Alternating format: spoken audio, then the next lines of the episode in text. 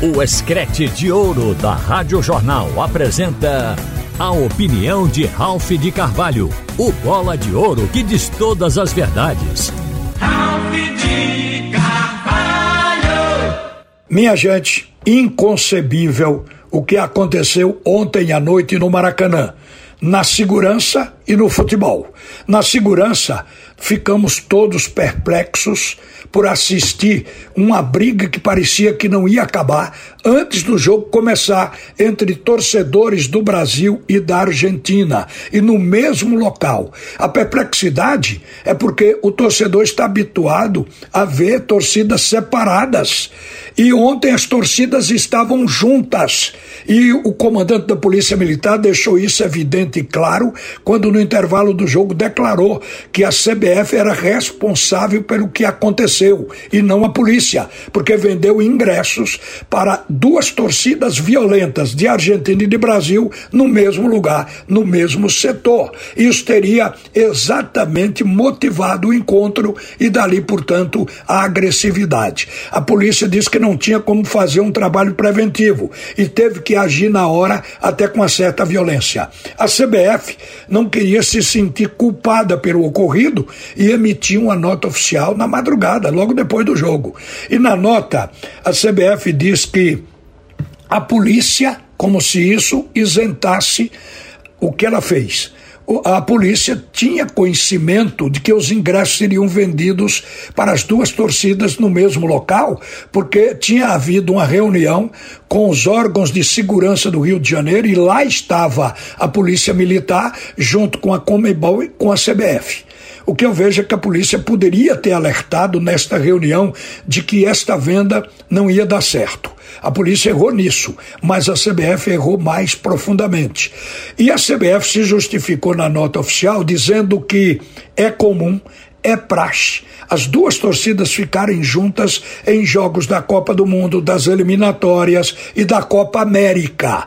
Só que a FIFA também deu conhecimento geral da responsabilidade da CBF quando citou o artigo 17 do Código de Disciplina da própria FIFA, que trata da ordem e segurança no jogo e diz que os clubes e federações mandantes são responsáveis pela ordem e segurança dentro e ao redor do estádio antes, durante e depois dos jogos. Então, isto é o que diz a FIFA. E a CBF tentou se isentar dizendo que isso é uma coisa rotineira e comum em vender ingressos para as duas torcidas no mesmo local e que não é uma invenção da CBF. Eu acho que não é suficiente para isentar a responsabilidade do mandante. A gente está vendo que se no passado se vendeu ingresso assim, agora não cabe. A violência cresceu no mundo inteiro, especialmente no futebol. E a gente sabe que a torcida argentina é tão violenta quanto a brasileira. E por isso a CBF errou e errou feio. A gente lamenta profundamente e é muito difícil conter esse tipo de agressão, porque no Maracanã haviam 1.050 vigilantes privados e mais 700 policiais.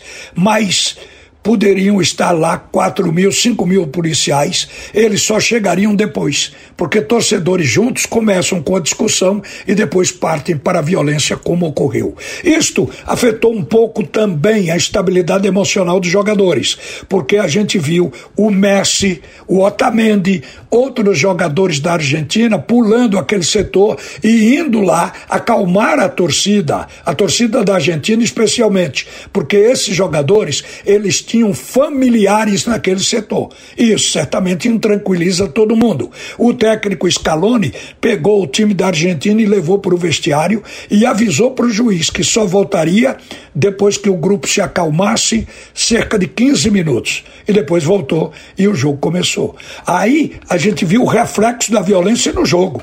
O primeiro tempo foi um primeiro tempo de pancadaria. A seleção brasileira resolveu caçar o Depol. O Depol é debochado, assim como o Neymar, mas debochado no futebol e na bola. Ele foi o melhor jogador da partida. É um jogador que está na hora do combate, no sistema de contenção e está na criação, na hora de municiar e distribuir o jogo para o ataque. Então o Depol, ele conseguiu fazer isso com liberdade e o Brasil, tentando marcá-lo, começou a apertar e chegou a dar dois tapas no rosto do jogador da Argentina. Agora, a gente viu que a seleção brasileira produziu, pelo menos na marcação, um futebol melhor do que nos jogos contra o Uruguai e a Colômbia. Antes, o técnico Diniz tinha compartimentado o time no seu 4-2-4. Ele fez um setor defensivo e um quadrado ofensivo. O time não tinha aquela compactação. Ontem, o Brasil jogou como equipe. O ataque ajudando na marcação, na saída de jogo da Argentina e marcando no primeiro tempo bem até com violência, mas marcando bem. O caso de Messi, Messi não jogou, porque o Brasil não deixou. Quando a bola chegava em Messi, dois, três jogadores brasileiros cercavam, quando não conseguiam tomar a bola, derrubavam o Messi. E ali matava a jogada da Argentina. E o primeiro tempo foi todo assim. Foi um jogo muito pegado. Não teve bola rolando, não teve um futebol bom. Na verdade, isso se refletiu nas finalizações. Foram apenas três. O Brasil chutou duas bolas, a Argentina uma. No segundo tempo, a seleção brasileira começou um pouco melhor. Botou a bola no chão, a gente viu transição, foi para o ataque, mas a gente também percebeu de que a Argentina sabe se fechar. Um time cascudo, fechou os espaços e o Brasil também teve poucas oportunidades. Na hora que teve, não matou, porque falta conjunto à seleção do Brasil. Os jogadores ainda não estão entendendo a função. Por exemplo, por que usar o Rodrigo, que é um excelente atacante, como meia, ou tendo que fazer alguma coisa parecido quando tem um Rafael Veiga no banco. São coisas que são inexplicáveis por parte do treinador. Colocar um Gabriel Jesus que ninguém acredita mais é preferir uma improvisação de que ter uma repetição de Gabriel Jesus. E o que a gente viu e a gente percebeu que jogadores que têm qualidade individual, mas eles não tinham aproximação por falta de um entendimento. Tinha hora que o Rafinha cruzava buscando Gabriel Jesus que estava ilhado e que a bola passava. E depois ele passou a cruzar assim para que alguém aproveitasse, quem chegasse lá. E esse não é o jogo comum da seleção. A seleção, em momento algum, teve o total comando do jogo. A Argentina sempre teve uma boa posse de bola. E no segundo tempo, a Argentina também não jogou bem. Não foi um jogo bom tecnicamente, mas pela experiência e pela qualidade, soube aproveitar o único momento que teve no jogo para fazer gol. Uma cobrança de escanteio de Messi e uma cabeçada de Otamendi. Ficou naquilo. A Argentina não teve outra chance, mas a que teve aproveitou. O Brasil chegou a ter mais, mas não soube aproveitar. O time brasileiro não é um time pronto e tem grandes carências. A gente também tem que abater um pouco por não ter um Casimiro no meio-campo, por não ter um Neymar, por não ter um Danilo. Nós estamos fracos com relação aos laterais. Os laterais brasileiros são fracos no momento.